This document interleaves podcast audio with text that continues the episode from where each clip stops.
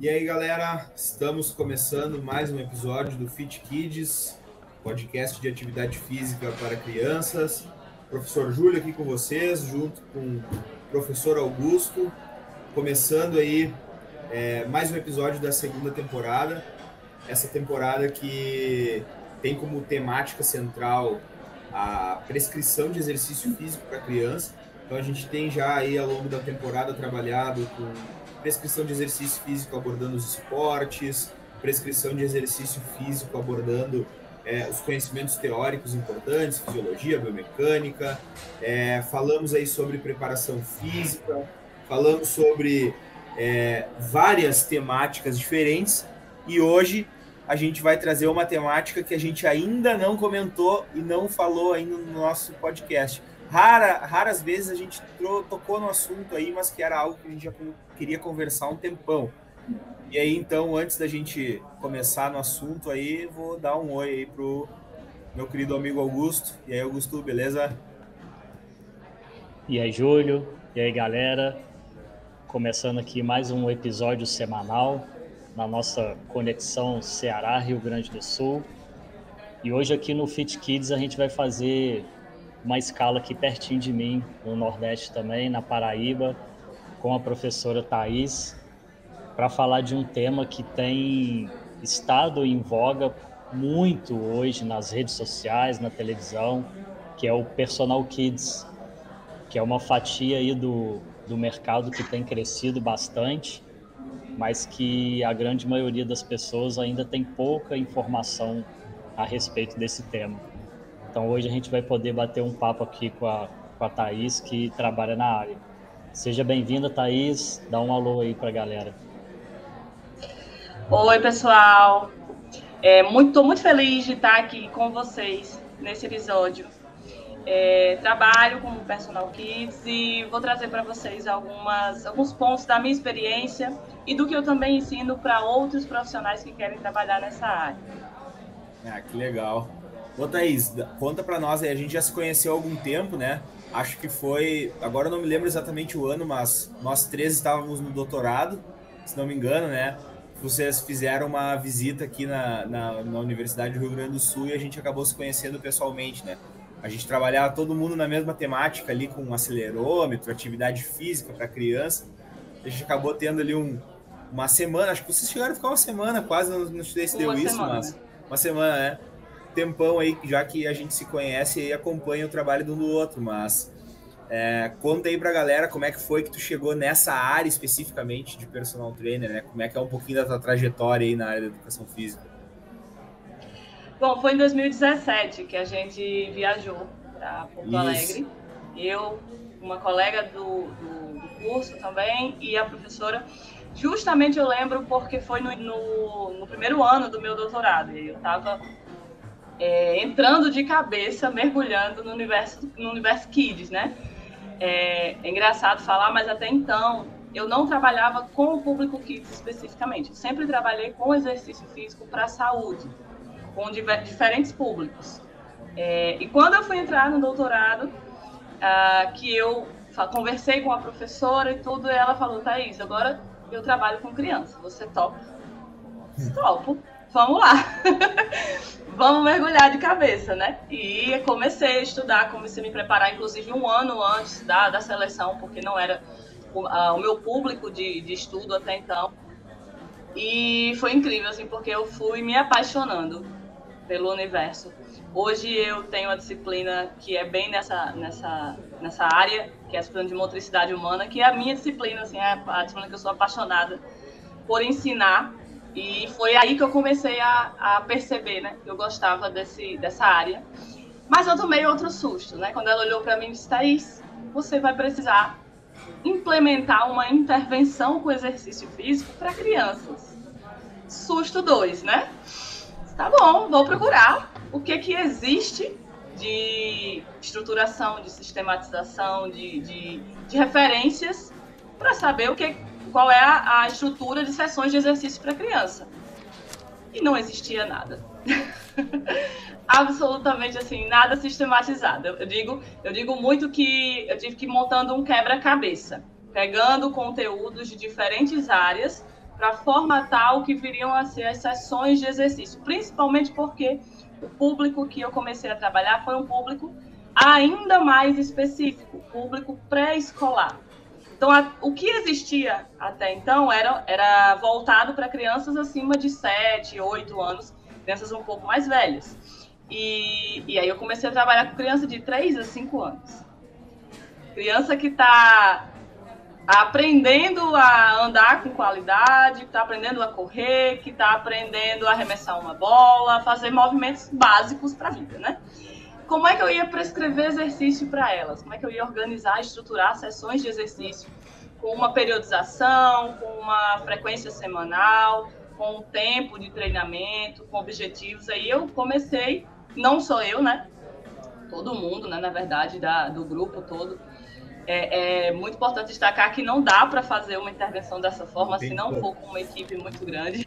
Não tem como. Então eu saí, eu saí puxando todo mundo para me ajudar do laboratório e puxando os meus alunos, porque na época eu já dava aula em faculdade aqui na cidade, e eu saí é, organizando projetos de extensão, é, projetos de pesquisa que pudessem trazer mais força de trabalho.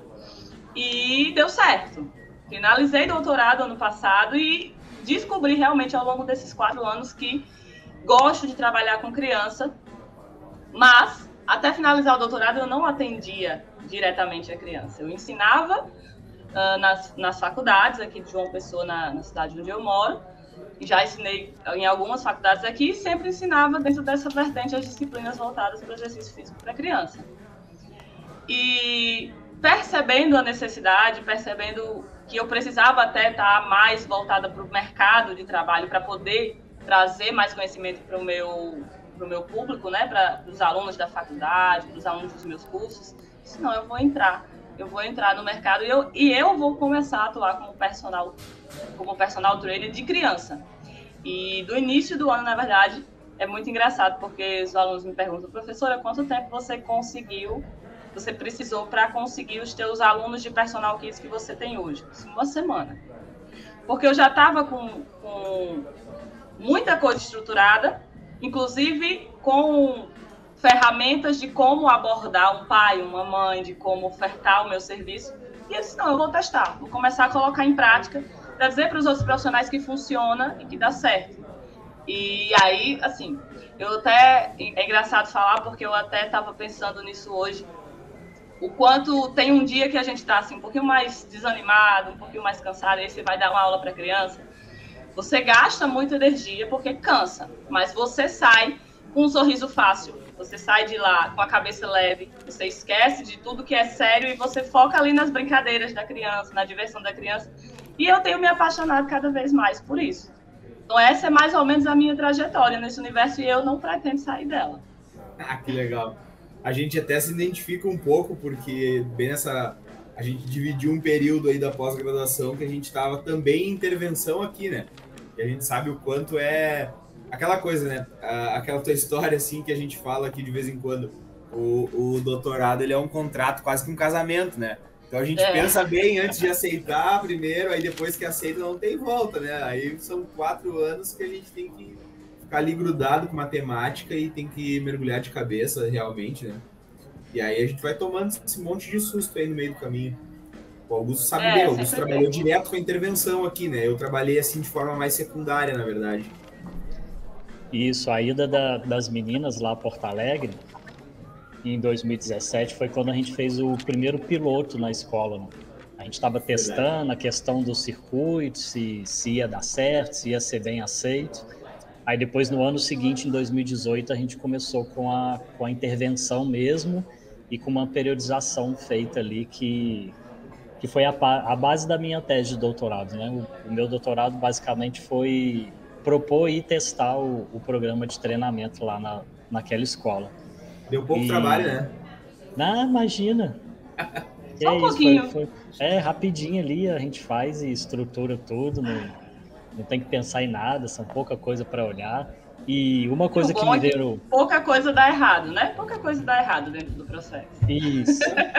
e uma coisa que me, me veio aqui na cabeça com a sua fala, Thaís, é que ao longo da faculdade a gente vê muita coisa para criança, mas muito voltada à iniciação esportiva. Né?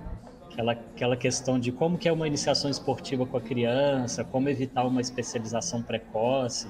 Uhum. Mas raramente a gente vê conteúdos de avaliação e prescrição de exercício para criança. Né?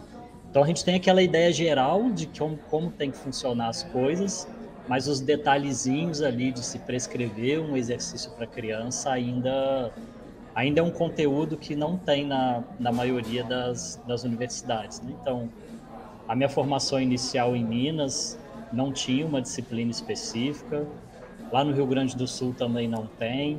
Agora aqui na URCA, que eu estou no interior do Ceará, para o novo currículo, eu, dentro das reuniões aqui, eu, eu falei, não, tem que ter, porque é uma coisa que está crescendo e não está tendo, então daqui um tempo vai passar a ter a disciplina aqui na URCA. Então a galera fica meio perdida, né? Porque todo mundo sabe mais ou menos o que, que tem que fazer, mas aquele pontapé inicial ali de prescrição ainda é muito pouco, pouco trabalhado e tem muita pouca coisa na, na literatura ainda, né? Mas, mas dá certo. A gente se empenhando um pouquinho é, ali, eu, dá certo. Eu digo que todo mundo sabe mais ou menos, mas ninguém sabe exatamente o que precisa ser feito. Isso cada sessão do exercício, como é que inicia, como é que, como é a parte principal, qual é a, a final, qual é o passo a passo. As pessoas não, a gente não sabe, assim, a gente tem um panorama geral. Mas e eu também também gosto de dizer o seguinte: exercício físico para criança não é uma coisa nova, não é uma coisa nova. O que está mudando é o contexto no qual o exercício está sendo praticado. Porque quando a gente lembra da educação física, o que é que vem de cara? Educação física escolar. E educação física escolar não deixa de ser uma vertente do exercício físico para a criança, onde a criança tem o primeiro contato até, né, com esse universo do movimento, do corpo dela, de entender as diferentes, diferentes movimentos e tudo. Mas o que o está sendo inovador agora, o que está é, se diferenciando agora é o contexto no qual a gente faz, é o lugar, são as estruturas, né? É o porquê da criança praticar o exercício, que tem se voltado muito para o processo de melhorar a condição de saúde. Muitas vezes a gente não pensava que é, a gente ia chegar num ponto de ter crianças com colesterol alto. E hoje a gente tem, tem criança que precisa fazer exercício para tratar isso, né? Como uma das formas de tratamento. Então, o que está mudando é o contexto, não é, o, não é a prática do exercício em si. Uhum. Tem, tem algumas coisas que são interessantes, assim, que é a questão de ter falado que rapidamente tu conseguiu uns alunos, né? E eu tenho comentado é, na, na, na, graduação também para o pessoal que está se formando no bacharel, assim, olha, quando a gente vai olhar o mercado, tem algumas partes que tem mais demanda e tem outras que tem menos demanda. Né? Trabalhar com adulto é o nosso mercado principal, óbvio, porque tem mais adultos do que qualquer outra população e a faixa etária é muito maior, né? abrange bem mais gente. Mas assim como um tempo atrás foi é, aquele, aquela explosão de gente trabalhando com idosos, eu acho que agora a gente está entrando numa fase que o mercado está se voltando para criança. E a pandemia até é, isso é obviamente uma hipótese, mas a pandemia ela perceptivelmente nos mostrou o quanto é importante a criança estar envolvida, né? As crianças ficaram confinadas em casa e todo mundo quase enlouqueceu. É, então a gente é. começa a perceber assim, ó, na verdade, a, além de ser algo que a gente possa se estruturar, o próprio mercado em si já está dando a demanda, né? A gente já Isso. tem um monte de gente procurando, inclusive. Eu costumo dizer que o exercício físico para criança, né, o ser personal kids, é um oceano azul. A gente não tem ainda concorrentes, muitos concorrentes como profissionais de educação física especializados. Estão surgindo algumas pessoas agora. É, quando eu iniciei dentro da rede social falar sobre esse tema, eu não reconhecia, por exemplo, uma pessoa de referência que eu pudesse me basear. Agora eu estou começando a perceber algumas pessoas que também estão especializadas nessa área e que eu até posso tomar como referência e vice-versa. Mas é um oceano azul. As pessoas, os profissionais de educação física ainda não estão explorando esse mercado, mas a demanda está crescendo. A demanda está crescendo e a tendência é que essa demanda ainda cresça, né? É, é, como você disse, é uma, é uma hipótese, né? Algo que a gente observa no dia a dia, mas a, a pandemia deixou muito claro que os dois principais públicos que tiveram mais prejuízos foram crianças e idosos. Né? Os idosos, a gente já tem um certo, uma certa quantidade de profissionais de educação física especializada nesse público, mas quando a gente fala de criança, não tem. E as crianças é, é, é, é engraçado porque as crianças elas precisam do exercício e os pais até percebem que elas precisam do exercício, mas eles não sabem onde buscar, eles não sabem a quem recorrer, eles não sabem a que profissional eu lembro quando eu falo de exercício para criança. É difícil ter alguém assim em mente, principalmente quando você não é do universo da, da educação física. Então é um oceano azul. A gente só tem que saber como explorar, né? É, e é claro, explorar com muita responsabilidade, porque é uma é uma, uma fase da vida da gente que é super importante, é uma fase da vida determinante para todas as outras, né? Não dá para não dá para negligenciar isso. Então, quando a gente trabalha com criança, a gente tem que pensar também no alto grau de responsabilidade que a gente vai ter sobre a vida daquela criança. Né? Não é só uma sessão de exercício, é, um, é todo um contexto.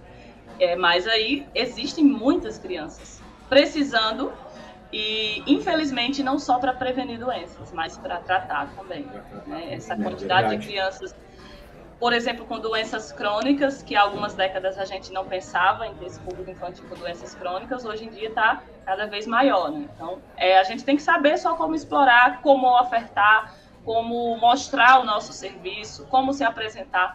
Eu gosto muito do termo personal kids porque é fácil de entender, né? Quando a gente diz uma pessoa que não é da área da educação física me pergunta: "Você trabalha com o quê?" Não, eu sou personal kids. Então ele já entende que eu trabalho com exercício para criança. Uhum. Ponto. Né? Porque as pessoas já entendem o que é um personal trainer. Então elas já têm essa essa memória ali que vai fazer com que elas entendam rapidamente. E a gente tem que, tem que saber como fazer com que as pessoas percebam o nosso trabalho, porque os pais eles ainda não têm consciência desse mercado, de que eu posso procurar um profissional para atender o meu filho, seja em dupla, seja em trio ou seja individualmente, para praticar exercício, assim como eu tenho um personal trainer que me acompanha. O pai, a mãe ainda está criando essa consciência. Se a gente soubesse apresentar, vai ser fácil conseguir os alunos. Não vai ser difícil, não. Ah. Daí Pô, eu vou puxar aquela, aquela primeira questão que a gente já tinha até se combinado aqui, que é assim, né? O pessoal tá, tá nos ouvindo aí, tá tudo bem, deve ser um mercado tribom, deve, deve, deve ser muito legal fazer isso, mas o que, é preciso daí, né? Para alguém ali, tá? Eu tô me formando no bacharel, tô, já terminei, tô tentando buscar um outro, um outro mercado de trabalho, tô tentando buscar novos horizontes aí. O que, que a pessoa precisa para começar a sua carreira? Então, é, é, é, importante dizer, né, que, como o Júlio disse, nossa graduação ela não está muito preparada, ela não está muito estruturada para preparar os profissionais para esse público. Ela não está. É, a gente tem que se, se encontrar e, e, e saber o que, que a gente precisa aprender para poder atender esse público. É, aqui na, na, na minha cidade, João Pessoa, ah, em todas as faculdades, eu já ensinei em três ou quatro faculdades aqui, nenhuma delas tem, por exemplo, uma, uma disciplina que fala especificamente sobre a prescrição de exercício para criança. A primeira disciplina que eu estou ministrando agora na faculdade é o início desse processo, que é a disciplina de atividade física e esportiva para criança e adolescente. Então, é uma, uma primeira forma de, de perceber que as graduações elas estão também se atentando para isso. Só que o processo dentro de uma, de uma academia é um pouquinho mais lento, né? Mas o profissional ele precisa aprender, basicamente, e, e, é, o que eu busquei aprender, né? Como funciona o corpo da criança, porque a gente não pode. Eu, eu digo muito isso para os meus alunos: criança não é mini adulto. A gente não pode considerar a criança como um mini adulto e considerar que todo o processo fisiológico dele, todo o processo estrutural dele, dessa criança é igual ao do adulto. Não é. Então, para iniciar esse trabalho, você tem que entender bem como funciona o corpo da criança. Eu acho que o primeiro ponto é isso. E isso inclui né, fisiologia, a própria fisiologia do exercício para o público infantil, processo de aprendizagem, porque quando a gente fala de criança e de exercício para criança, a gente vai se deparar com a aprendizagem de movimento que a criança nunca vivenciou, né? Então, é, quando a gente vai para o adulto, muitas vezes essa bagagem de movimento já existe. quando a gente vai para a criança, muito provavelmente você vai viver com ela esse processo de aprendizagem dos movimentos. É, o processo uh, da motricidade humana, né, do, do, entender qual é a capacidade da criança de realizar o movimento em cada uma das fases. Porque a, a fase da infância ela é muito curta, mas ela se divide muito. E seis meses para uma criança é um, é um, um tempo assim gigantesco de transformações, né? Basta a gente passar seis meses sem ver uma criança que a gente olha e diz, não, essa criança não é mais a mesma. Definitivamente ela não é mais a mesma. Então, se eu, quando eu comecei a, a trabalhar com, com o público infantil, e é o que eu direciono os meus alunos, eu digo, se você quer trabalhar com o público infantil, comece estudando esses temas, porque isso aí vai te servir para o resto da tua vida enquanto você estiver trabalhando com criança. E uh, um outro ponto que eu também falo, né, que, que eu preciso ter quando eu, preciso, quando eu vou me tornar um personal kids é saber ofertar o teu serviço. É o que eu estava falando anteriormente, que aí o Júlio até puxou a pergunta, né? Muitos pais, muitas mães, muitas pessoas que cuidam da criança não sabem ainda que esse serviço existe. Então, cabe a mim, profissional, quero atuar nessa área, é, fazer com que as pessoas entendam que eu posso atender a criança, seja numa academia, seja numa quadra, seja num campo, e que eu vou prescrever exercício físico para ela, assim como o personal trainer do pai e da mãe também faz.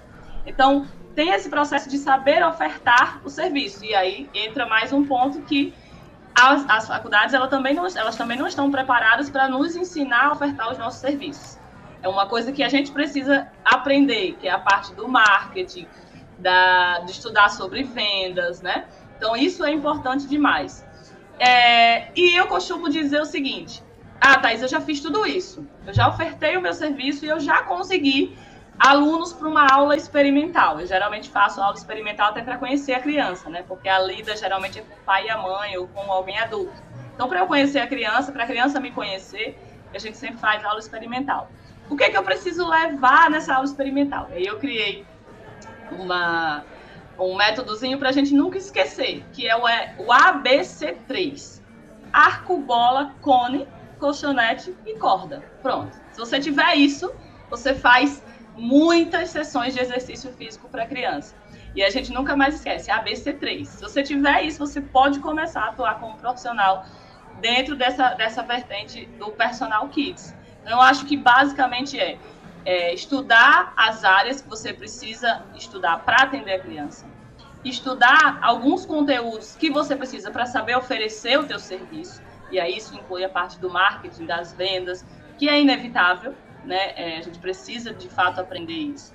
E ter esses materiais básicos, eu acho que são esses três pontos que, se você tiver passado por essas três etapas, você consegue sim ser um personal kids e ter uma demanda aí te procurando.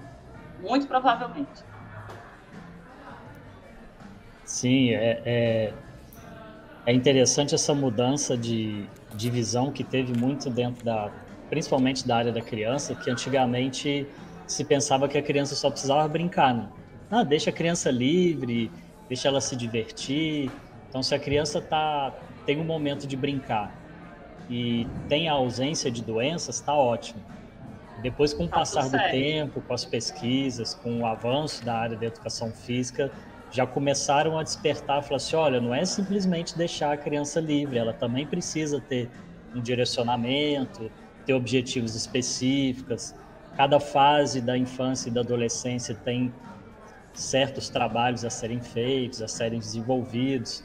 Então, acho que ao longo do tempo veio mudando esses pensamentos e paradigmas que está tendo esse boom hoje no mercado, né? Dessa possibilidade do, do personal kids. E é legal é, essa sua, um mito, essa sua né? fala. Sim, pode dizer, Thaís. É um, é um mito muito grande, né? Essa história de que criança não precisa aprender a se mover. Não, ela precisa Isso. sim. E ela precisa que tenha do lado dela profissionais capacitados que saibam como ensinar isso. Uhum. É, e a gente é quem tem que educar os pais para que eles percebam isso e digam, é, realmente eu preciso de um profissional que me oriente, que esteja do lado do meu filho e que me dê esse suporte, porque, é, como eu disse, é uma fase determinante para a vida toda, né? O que a gente cria de bagagem na infância é o que a gente vai levar o resto da vida. É, as mães e os pais é a porta de entrada, né? A, a criança a criança pode estar totalmente afim ali, e não, eu quero, eu quero, eu quero, eu quero, mas se, se a mãe e o pai não entender a, as possibilidades e a importância desse serviço, eles não vão, não vão contratar a gente, né? Então, esses são aspectos muito importantes da gente saber dialogar com, com os pais.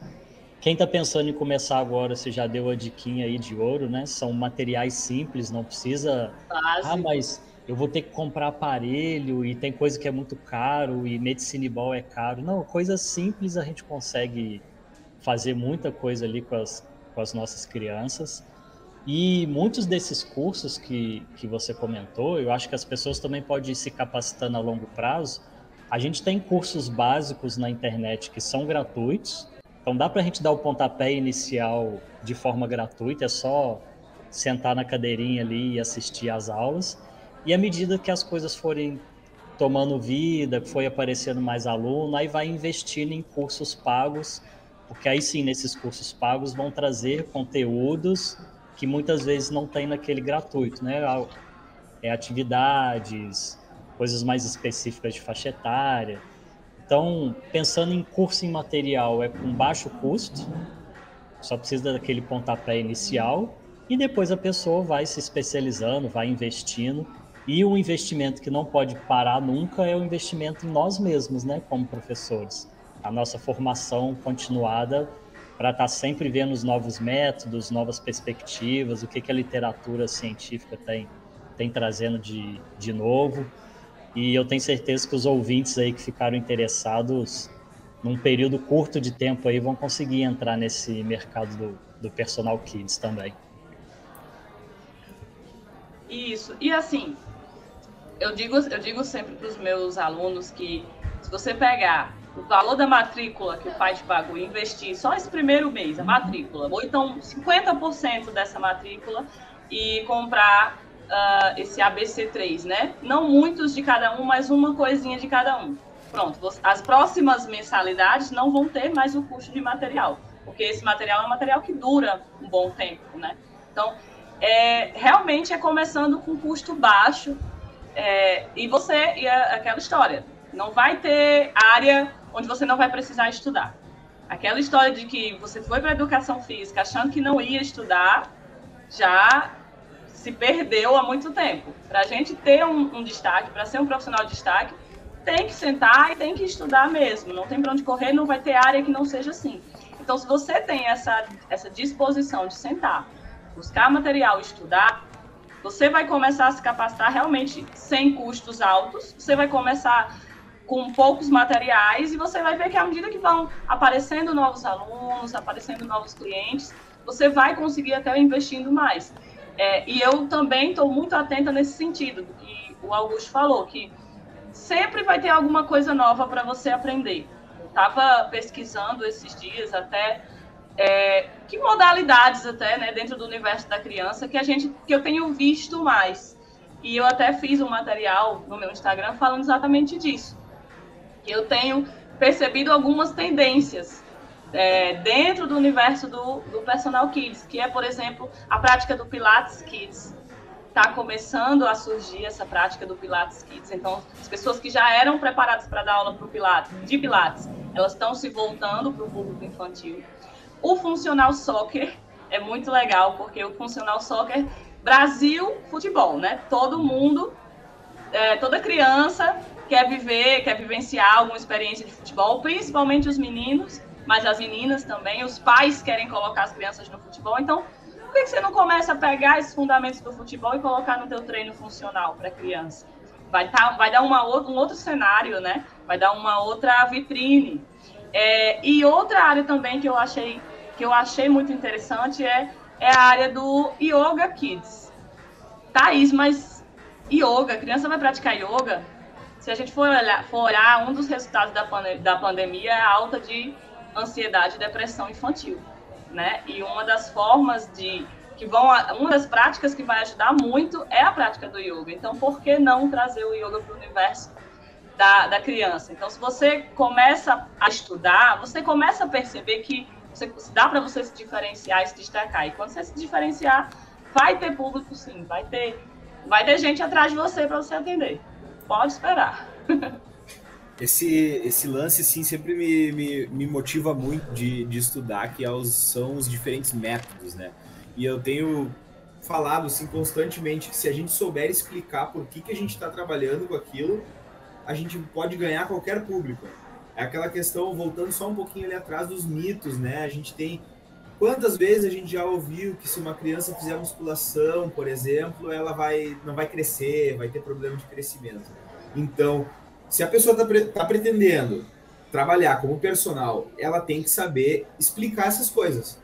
Ela tem que chegar lá para o pai e para a mãe e dizer, olha, tá, ali o teu filho, tua filha estão fazendo esse trabalho, já tem uma sobrecarga, daqui a pouco está trabalhando ali com uma barra, com uma anilha, uma sobrecarga que às vezes a gente olha de primeira assim, ah, muito pesado para criança. Aí a gente tem que explicar, olha, tem esses benefícios, né? Não tem esses riscos que provavelmente você já ouviu. Então vai ter ganhos no, na parte motora, cognitiva. Então se a gente souber essa teoria por trás, né, é, já é meio caminho andado para a gente ganhar o cliente, porque se tu vai lá e não sabe explicar por que, que tu está fazendo aquilo, é bem provável que as pessoas vão ficar desconfiadas, né? Porque tudo que é inovado, tudo que é novo, né, tem o lado bom e o lado ruim. O lado bom é que a gente tem um monte de mercado. O lado ruim é que tu tem que explicar para todo mundo que aquilo pode ser feito e que é seguro e que é eficaz, né?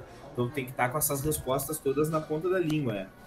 E, e tem uma outra questão, e tem uma outra questão, é, Thaís, que eu acho que ela é bem importante, assim, para quem está terminando a graduação, principalmente, tá?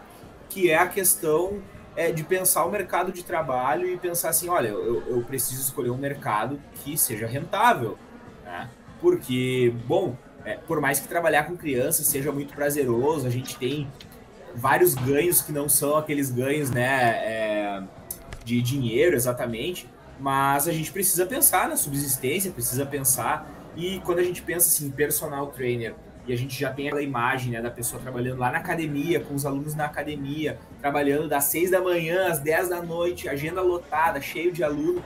Às vezes o pessoal fica se perguntando, será que não tem algumas outras opções? Será que trabalhar com personal é tudo igual, né? Seja com, a, com idoso, com adulto, com criança, vai ser sempre nessa mesma pegada. Como é que é a tua experiência e o que tu tem para nos falar em relação a isso? A primeira coisa, né, é, eu acredito muito e eu acho muito e eu pratico isso na minha, na minha realidade, atendendo o público final, que se eu me especializo em um público, eu vou ter muito mais autoridade para falar e para atuar com aquele público. Só que a gente tem um grande problema dentro da educação física, que pelo menos na minha realidade aqui no estado da Paraíba eu consigo ver muito. Os profissionais eles se formam, eles querem atender todo mundo, todo mundo. Criança, adulto, idoso, adolescente, grávida, hipertenso, diabético, calma, não dá como é que você vai ofertar um serviço de qualidade, de excelência, para públicos tão distintos que têm necessidades tão diferentes? Não dá, é humanamente impossível. Então, eu digo muito para os meus alunos é busca uma área para se especializar, busca uma área para se especializar. E eu, claro, sempre vou puxar para o lado kids e para o lado adolescente, né? Porque eu vejo como uma área que ainda não tem profissionais preparados uh, o suficiente para atender esse público todo. Então, se tem uma grande demanda e a oferta está muito baixa, naturalmente quem se destacar vai ganhar melhor, vai ganhar mais dinheiro. E a gente precisa de dinheiro.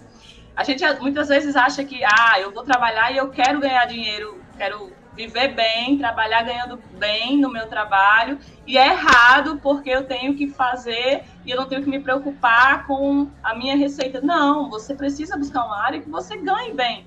Porque quando, quando você ganha bem, você tem qualidade de vida suficiente para melhorar ainda mais o seu serviço. Então, é uma cascata. É, e é o que eu falei, né? Tem muita demanda, tem pouca oferta de profissionais. Eu costumo fazer aqui um cálculo para os meus alunos e eles ficam pensando, sempre surge essa pergunta, professora, mas atender criança dá dinheiro? É, são duas, duas imagens que muitos profissionais ou muitos é, estudantes que estão se formando têm quando a gente fala em trabalhar com criança, que é ganhar pouco e trabalhar com um monte de criança ao mesmo tempo que te tira o juízo, te pendura de cabeça para baixo lá na sala. Digo, não, calma, a proposta não é essa. Eu costumo dizer o seguinte, é, se você consegue estruturar bem o teu serviço, com uma metodologia a ser aplicada, com fundamentos, como você falou, Júlio, é importantíssimo a gente saber explicar. Se não, se não é um tema muito conhecido pela população, então você vai precisar saber explicar o máximo de coisa, principalmente para o pai e para a mãe. Porque o pai e a mãe eles estão te entregando coisa mais importante da vida deles. Então, eles vão querer uma, um, um serviço ainda melhor do que o próprio serviço que eles têm. Quando a gente fala de filhos, a gente quer melhor para os filhos do que para a gente, né? É, então a gente vai precisar ter profissionais com essa autonomia. Mas se você tem essa, essa autonomia, não, essa autoridade. Mas se você tem essa autoridade, você vai ganhar bem. E aí eu, eu faço um cálculo aqui. É importante dizer que esse cálculo que eu faço é para a realidade aqui da minha cidade. Então cada região vai ter um, um, uma, uma base de, de valor diferente, né? Mas eu costumo dizer assim, ó. Eu trabalho, dentro do meu método, eu trabalho com duas sessões semanais. Você pode trabalhar com mais sessões semanais de, acordo com seu, a sua metodologia de trabalho. Mas para duas sessões semanais, uma, uma mensalidade de entre 150 e 250 reais por criança. É, e cada turma, eu gosto de trabalhar com pequenas turmas, mas eu gosto sim da interação entre crianças, porque é importante que a criança conviva com outras crianças. Então, Vamos lá, 150 a 250 reais por mensalidade, por criança. Duas sessões por semana. Cinco crianças por turma. Se você conseguir formar três turmas pela manhã, segunda e quarta. Três turmas pela manhã, terça e quinta. Três turmas pela, pela tarde, segunda e quarta. Três turmas pela tarde, terça e quinta. Você vai trabalhar de segunda a quinta. E, você, e é possível que você fature em torno de 10 mil reais. Você não vai trabalhar na sexta-feira, a não ser que você tire o dia ali para planejar e etc. E é a realidade aqui da minha cidade. Provavelmente tem outras cidades onde a mensalidade vai ser mais alta, tá? É, e eu costumo dizer o seguinte: você não vai precisar trabalhar às 5 da manhã. Porque é um, é um ponto muito marcante do personal trainer, né? O personal trainer ele sai de madrugada e ele só volta para dormir. Então você não vai precisar trabalhar às 5 da manhã, porque não faz sentido para a rotina da criança atender a criança às 5 da manhã. Pode até existir um caso ou outro, mas não é a maioria. Então você vai começar a trabalhar depois das 9. A não ser que vai botar Como a criança é? ali para dormir, preparar café da manhã para ela, senhora. pois é. Então, então você começa a trabalhar depois das 9 você trabalha segunda, quinta e fazendo, conseguindo fazer essas turmas de cinco crianças, que é um número bom, é um número que a gente consegue articular as atividades, obviamente considerando a idade da criança. Quando a criança é muito novinha, eu, eu recomendo que sejam três crianças por, por, por turma, né? Quando a criança é ali dois, três, quatro aninhos, porque a demanda de atenção é um, um pouco diferente. Mas se você consegue atender crianças um pouquinho mais velhas e consegue colocar cinco crianças por turma, trabalhando segunda, quinta, de manhã e de tarde, formando essas três turminhas, ou seja, três horários de manhã, três horários de tarde. Os outros horários, acabou. Você vai provavelmente fazer o transporte de um canto para o outro, almoçar, né? Fazer o que você quiser. Você consegue tirar em torno de, de 10 mil reais, o que não é uma renda ruim, se a gente for considerar a renda média do profissional de educação física no Brasil inteiro, que é uma renda bem abaixo disso, né? Eu fico com, com umas dúvidas que são assim, ó, Thaís. Por exemplo, o pessoal que está pensando em começar, tu acha que são estratégias é, igualmente válidas a pessoa ter um local para trabalhar com as crianças ou aquele profissional que é mais itinerante, trabalha em vários locais, atende num condomínio, numa casa, vai no local onde a criança está e sobre o tempo da aula, como é que tu te organiza, assim, tu faz uma aula de uma hora, uma hora e meia, duas horas, menos, trinta, como é que funciona? Tá, uh, eu observei muito que uma das grandes barreiras da prática do exercício para a criança é o pai precisar levar essa criança para o local. É, é, fato. Então, o pai, ele já, o pai e a mãe eles já têm vida corrida de trabalho, de inclusive ter que levar a criança para a escola, buscar, enfim. Então, se eles tiverem menos esse problema, ser mais fácil que eles te contratem. Então, e, eu, e é como eu atuo aqui. É, eu sou personal kids, eu vou para onde a criança está, vou para o condomínio, pro prédio onde ela mora, para a área comum, até para casa dela, se tiver um espaço mínimo, é possível que a sessão de exercício seja feita dentro da casa dela, até porque os materiais são meus, eu levo, são materiais que dá para transportar, não é nada gigantesco. É, e eu acho que funciona muito mais. E eu tenho aqui a, a minha academia itinerante, que é justamente nessa perspectiva também, porque eu acredito que funciona muito mais, pelo menos inicialmente, é, do que ter um ponto fixo. Porque essa barreira de ter que levar a criança, ter que buscar a criança, às vezes ter que esperar a criança no local, não, não é muito bacana, né? Não funciona muito bem dessa forma.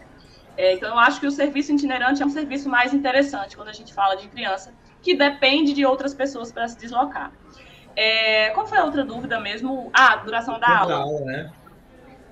Bom, então, é, eu costumo trabalhar com sessões entre 30 e 50 minutos, de acordo com a idade da criança, né? Com, e com a fase de desenvolvimento motor da criança. Quando as crianças são mais jovens, é, é natural que a gente precise realizar mais atividades ao longo da aula, porque elas é, perdem a, atenção mais rápido, perdem o foco na, na atividade mais rápido é, e perdem o interesse mesmo naquela atividade, então você já tem que ter uma outra atividade na manga e isso demanda mais atividades. Se demanda mais atividades, acaba tendo menos intervalos ao longo da sessão. E obviamente que a criança vai se cansar. É, por mais que ela queira ali continuar brincando, ela vai se cansar. Então, eu trabalho com crianças mais jovens, até 4 anos, 4 anos e pouquinho. Eu trabalho com sessões de 30, 35 minutos, 40 estourando. E já é o suficiente para trabalhar muita coisa com essa criança. Quando a criança é um pouco mais, um pouco mais velha, né, acima de 5 anos, é, até 12 anos, ou até mesmo adolescente, eu já penso numa sessão de 50 minutos. É, e, logisticamente, para mim, eu sempre tiro 10 minutos entre as aulas. Porque é um processo, se for no mesmo lugar, bacana. É, é desses 10 minutos é suficiente para eu poder reorganizar o material, pensar o que, é que eu vou fazer para a próxima aula, né? reajustar ali o que precisar ajustar. Quando eu preciso me deslocar, não, obviamente que esse período vai ter que aumentar. Mas eu não realizo, por exemplo, sessões de 60 minutos fechado eu acho que não, não é interessante logisticamente para o profissional, porque ele vai precisar se é, organizar com esse período, ou de, no mesmo lugar, reajustar ali os materiais, reorganizar ali o que, que ele vai fazer, ou até mesmo se deslocar, que isso vai levar mais tempo. E eu acho suficiente, até pelos estudos que, que já existem com sessão de exercício para criança, que, que até 50 minutos já traz muito benefício. Já, a gente já consegue fazer muitas atividades, atingir objetivos. Então, eu trabalho sempre nessa linha entre 30 e 50 minutos. Show. E eu, eu lembro aqui do. Principalmente quando eu cheguei aqui em Juazeiro do Norte, eu assumi algumas cadeiras de, de estágio e eu meio que já passei em todas, tanto da educação infantil, já ensino médio, fundamental. E vez ou outra eu sempre escuto algum aluno falando assim: não, mas é porque eu não tenho muito jeito para trabalhar com a criança, eu não sei como é que eu vou trabalhar com a criança. Então, assim, a gente teria um perfil ou característica, assim, de um, de um personal kids. Será que dá para a gente treinar algumas habilidades para a gente poder entrar? Mesmo aquela pessoa que fala, ah, eu não tenho muito jeito com criança. Será que tem um perfil fixo para isso? Ou se a gente consegue trabalhar numa perspectiva para seguir alguns alguns passo a passos ali para conseguir para trabalhar com as crianças? Bom, é importante a gente começar dizendo o seguinte: tudo é treinável. Tudo é treinável. Se não está engessada, não é porque ela tem uma característica X que ela vai morrer com aquela característica, ou o contrário. Eu, Thaís, dizia que não ia ser professora. e eu dizia que não queria trabalhar com criança, por isso eu fui fazer o bacharel. E é exatamente isso que eu faço hoje. Eu sou professora e trabalho com crianças. Então, tudo é treinado. Tá? É, mas se a gente for elencar algumas características que eu acho que ajudam, né, que somam no perfil do, de um personal kids, é, eu elenquei aqui alguns, algumas, alguns pontinhos, né? Por exemplo, você ser, se você é uma pessoa dinâmica, se você é uma pessoa criativa, uma pessoa que está ali geralmente ligada no 220, então você está ali atenta em várias coisas ao mesmo tempo, é, mas que ao mesmo tempo você é uma pessoa que gosta de de brincar, de interagir com todo mundo no ambiente, você já tem algumas características que são importantes para lidar com a criança. Isso não quer dizer que outras características que você precisa não possam, ou que você tenha ou que você não tenha, não possa ser treinado. Eu acho que, e aí eu, eu coloquei aqui três características que você precisa ter se você pretende trabalhar com criança, que se você ainda não tem, você vai treinar e você vai adquirir. Isso não tem nada demais. É proatividade. Você precisa ter proatividade de trabalhar com criança, porque senão as crianças é engraçado porque as crianças elas são muito inteligentes, muito inteligentes. E elas percebem quando elas conseguem te conduzir ou quando elas são conduzidas por você. Então, se você é proativo ou se você é, quer adquirir essa característica de proatividade, é uma característica muito importante para quem quer trabalhar com criança. É, porque você precisa conduzir a criança e não deixar ela te conduzir. Para que, de fato, até você atinja aqueles objetivos que você elencou para aquela sessão ou para aquele período de treinamento. É, e é fundamental que você seja organizado. Eu acho que uma característica assim muito importante para trabalhar com criança é organização. Porque a criança, quando ela está envolvida na atividade, para ela, ali não vai ser uma sessão de exercício muitas vezes. Para ela vai ser a diversão dela. Né? Ela vai estar tá ali realmente para se divertir.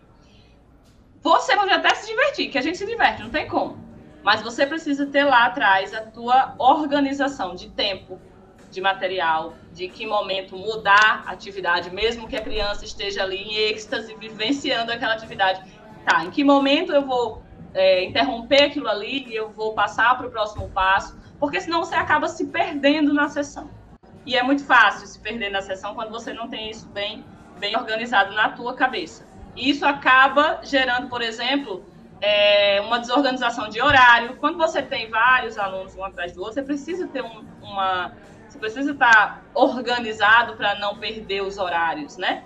Com criança, a criança se envolve, então ela não quer ir embora, não. Ela não está nem aí se você tem outro aluno, ela vai querer brincar, ela vai querer se divertir. Então você tem que ser muito proativo para conduzir isso de uma maneira é, de uma maneira agradável para a criança, né, para que, que essas interrupções não sejam chatas. Você tem que ser organizado para poder também conduzir esse processo de em que momento mudar, que material eu vou usar no, na próxima atividade. Eu estou aqui realizando essa atividade, mas eu vou, eu vou usar que material ali na próxima. Então, já deixo ali no cantinho separado, porque já fica fácil de pegar. Então, isso necessita de organização. E a primeira característica, né, que eu acho que é importante, se você não tem, você quer trabalhar com criança, você buscar, é você estar tá atento, atento. A, a, o que a gente escuta muito, que criança cega, vocês já, já ouviram, não sei se se na região sul vocês escutam isso. Não sei se vocês já ouviram isso, que criança cega, e é verdade. A gente pisca, tem uma criança fugindo lá atrás. É, eu tive um episódio há poucos dias que a gente estava dando aula numa quadra e tinha eu e mais dois profissionais numa turma de seis crianças. Como eram muito pequenininhos, dois a quatro anos, a gente tem mais, mais profissionais na mesma aula. E a menina prendeu o laço na, na rede da trave no piscar de olhos. Ela tava com o laço na cabeça e ela prendeu o laço. A gente piscou, a, ela tava com o laço preso lá. Imagina o desespero da gente. Então é aquela coisa, você tem que estar tá atento. Tem que estar tá atento ao que está acontecendo naquele ambiente. Então, acho que a, a, a, terceira característica que você precisa treinar se você quer trabalhar com criança é isso. É estar tá atento ao que está acontecendo. E, e, tem aquele, aquele lance, assim, que principalmente quem vai trabalhar em escola tem que se preparar bastante, mas eu acho que ele vai servir bem para quem vai trabalhar com como personal kids, que é tu sempre ter um plano B, um plano C e um plano D, às vezes, para as tuas atividades, né? Que a criança, tu, tu, monta um baita de um treino colorido, né? Várias atividades, material, aí tu chega lá e a criança fala assim, ah, eu não quero, não gostei, né? E tá ela não vai fazer, e simplesmente ela não vai fazer, e ponto final, né? Exatamente. A criança ela, ela é muito sincera. Então, se ela gostar, ela realmente ela vai demonstrar que gostou e pode acreditar que ela realmente gostou. Agora, se ela não gostar, acabou. Tia, não quero. Ponto. Ah, mas é legal. Ah, mas... ah tia, mas eu não quero. Não quero, acabou. Então, vamos tirar da manga diferentes é, planos B, C, D até o Z, né? Eu acho que é uma coisa que a gente e que isso a gente vai ganhando muito na prática, sabe? A gente, à medida que a gente vai trabalhando com criança, a gente sabe que, a, que aquela criança vai adorar tal atividade e que essa outra aqui não vai funcionar muito bem. Então você vai ganhando esse feeling. O que eu gosto muito de fazer é um banco de atividades. Eu gosto de ter um banco de atividades. Então eu vou todas as atividades novas que eu vou encontrando, porque a gente vai sempre aprendendo e é, é engraçado que quando quando você trabalha com criança, tudo vira material, assim, tudo, tudo vira material. É, e aí eu gosto de ir formando um banco de atividades, até atividades bem parecidas, onde sei lá, se uma atividade eu pretendia usar a bola de vôlei, mas aí tem uma criança que ela é super pequenininha ali e para ela a bola de vôlei é gigante, ela não consegue manusear, enfim. Que tal fazer essa mesma atividade com uma bolinha pequenininha, né? Então isso, se você tem um banco de atividades, você vai construindo à medida da tua vivência, fica fácil você ir tirando esses planos B, C, D da tua manga quando você precisa. E isso também vai acontecendo à medida que você vai vivenciando com a criança. E, e conhecendo cada vez mais aquela criança, vai ficando mais fácil de conduzir. Mas isso é verdade. Então, não gosta, não gosta e acabou, não tem muito o que fazer, não. Sim, às vezes essas pequenas adaptações mudam completamente, né? A criança está fechada, não quer fazer atividade, você faz uma adaptãozinha ali pequena, já desperta o interesse dela e, e, e ela continua. Então isso é muito importante também você ter frisado é, dentro do treinamento em geral e também com, com crianças, esse feeling a gente vai pegando com o tempo, né? À medida que a gente vai trabalhando, a gente vai pegando características individuais de cada um aluno e também vai pegando um, um geralzão de como é trabalhar com criança e, e a gente já vai aprendendo e, e sabendo para que lado ir, como conduzir, uma pequena adaptação para dar continuidade, despertar o interesse aos poucos, durante as aulas ali, a gente vai, vai aprendendo junto com elas, né? Cara, não sei o Júlio ali, mas eu acho que eu ficava mais uma hora aqui batendo papo, hein, Júlio? Ah, com certeza, com certeza. Ah, não, não me falam, não me falem isso, porque quem tá aqui que gosta de conversar e falar. O pessoal que tá, pessoal que tá ouvindo aí já passa mais um café, prepara mais aí um, um lanche e vamos mais uma hora de podcast, já pensou? Thaís, para a gente encaminhar aqui para o nosso finalzinho, assim, de forma bem, bem objetiva, que muitas vezes os alunos, que é, a gente tem muitos ouvintes aqui que ainda está na graduação ou quem está começando, que é aquelas coisinhas bem pontuais assim, né? Ah, como é que eu começo? O que é que eu faço? Então, você poderia citar aí ou alguns elementos básicos que tem que fazer parte do, do treino Kids ali, de forma bem objetiva para o pessoal ter um ponto de partida? Bom, acho que a primeira coisa é você ter os seus materiais mínimos que a gente já viu lá. Então, o ABC3 ele vai servir para você por um bom tempo para esse início de jornada. Então, a primeira coisa que você tem que fazer é ir atrás desses materiais que não são de, de alto custo. No que se trata de uma sessão de exercício para criança, eu gosto de falar que tem quatro elementos que são muito importantes que a gente inclua. A primeira, o primeiro elemento é a funcionalidade. Então, todos os exercícios, todas as atividades que eu vou colocar, é, é importante que eles tenham uma relação com o dia a dia da criança. Então, aquele movimento ela vai usar durante o dia a dia dela. Então, trabalha para que ela faça com melhor qualidade ou para que ela ganhe capacidades físicas que melhorem aquele movimento que ela já faz até. Então, trabalhar a funcionalidade eu acho que é um ponto muito importante para a gente pensar quando a gente fala da, do, do, do treino para criança. Porque, como a gente disse, né, essa fase é a fase onde a criança está aprendendo e aperfeiçoando os movimentos que são os movimentos fundamentais para a nossa vida. Então, se eu trabalho a funcionalidade, eu vou estar contribuindo exatamente com isso. Trazer os movimentos do dia a dia para a sessão de treino é super importante. Um outro ponto que eu gosto muito de colocar e que eu acho que faz total sentido quando a gente fala de criança principalmente quando a gente fala disso que vocês disseram agora, que é a criança gosta, ótimo, perfeito. Quando ela não gosta, acabou. E o que facilita muito ela gostar da atividade é ter um objetivo a cumprir. Então, aquela atividade é, não dá para ser, ah, vamos correr só por correr. Não, vamos correr para chegar até ali. Vamos correr para buscar aquele material, vamos correr até no nível de competição, vamos ver quem chega primeiro, né? Dependendo da idade, é interessante trabalhar. Então, sempre ter um objetivo para aquela atividade. Faz com que a criança se envolva, motiva a criança para estar tá participando. Né? É diferente da gente, ah, vamos correr, eu quero correr, eu quero começar a correr, a fazer corrida de rua. Não, para a criança, a primeira coisa que ela pergunta, eu vou correr para quê? eu vou correr para quê? Né? Então, eu acho que isso é super importante e facilita muito na hora de escolher os exercícios e de é, aplicá-los no dia a dia. Uma outra coisa que eu gosto muito de considerar na hora da sessão do exercício para a criança é o nível de dificuldade da atividade. É muito importante a gente ter uma sensibilidade para esse nível de dificuldade. Por quê? Porque se eu coloco um, um exercício muito difícil para aquela criança, eu vou estar tá desmotivando ela. Vai estar tá tão difícil que ela vai achar justamente aquilo lá que a gente escuta. Ah, eu não consigo. Ah, eu, eu não sei fazer. E isso desmotiva e distancia a criança da prática do exercício. Se por outro lado eu coloco uma atividade com um nível muito baixo, vai ser tão fácil que vai perder a graça. Né? Então, é importante estar sempre observando o nível de dificuldade de cada atividade para aquela criança que você está atendendo. Thaís, existe um padrão? Até existe um padrão, mas vai ser muito, mas também vai ter uma parte muito individual. Às vezes a criança ela está em, determinada fase do desenvolvimento, que tudo indica que aquela atividade vai ser perfeita para ela. Mas às vezes ela está naquela fase até pela idade, mas na prática ela precisa ir um passo atrás.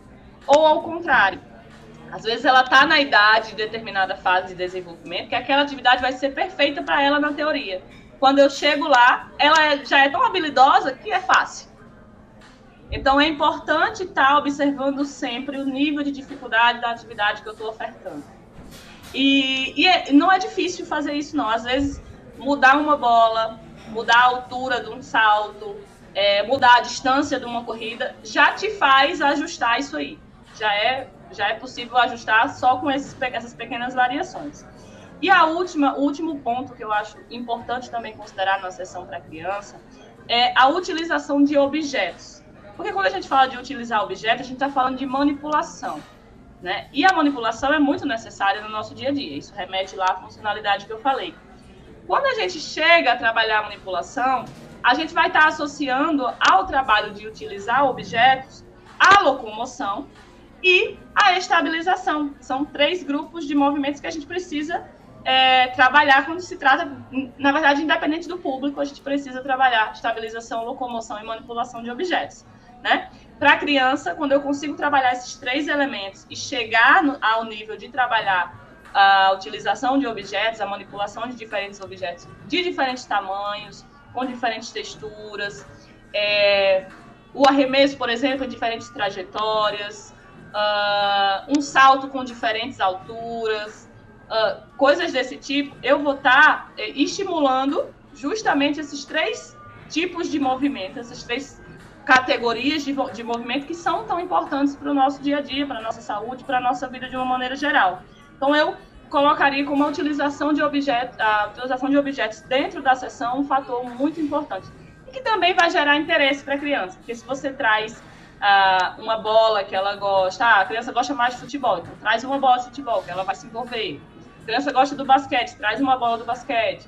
Eu fiz aqui uma vez o, o uso do taco numa aula e foi assim uma loucura, porque todo mundo queria usar o taco de beisebol, porque ninguém tinha pego um taco de beisebol na vida e todo mundo ficou encantado. Então, isso faz com que a criança se envolva, né? Então, utilizar os objetos ao seu favor é muito importante também. Acho que esses são os quatro elementos que a gente precisa considerar quando a gente vai estruturar sessões de exercício para criança. Partindo daí, você já parte numa, com uma, um, um bom nível de serviço, de qualidade de serviço que você está oferecendo. Pô, que show, bate-papo muito legal. Né? Uma, uma aula aí, Thaís. Muito obrigado por ter aceitado participar conosco. Tenho certeza que vários dos nossos ouvintes aí já estavam com essa pulguinha atrás da orelha, assim, tá? O pessoal tem falado tanto aí de exercício, treino de força, esporte, mas tá, mas e aí onde é que a gente encontra o mercado de trabalho, né? Eu acho que a gente conseguiu aí abordar boa parte do que a galera precisa saber para dar o pontapé inicial, né? Então, por isso que a gente te agradece de ter participado. Foi muito legal. Nossa, eu que agradeço. Fiquei muito feliz quando eu, já estava acompanhando né, a produção do, do podcast de vocês e fiquei muito feliz quando eu recebi o convite. Até porque quando a gente recebe um convite para falar do que a gente faz, é algo fácil, né? É o que está ali, que a gente fala e que a gente pensa o tempo inteiro naquilo ali.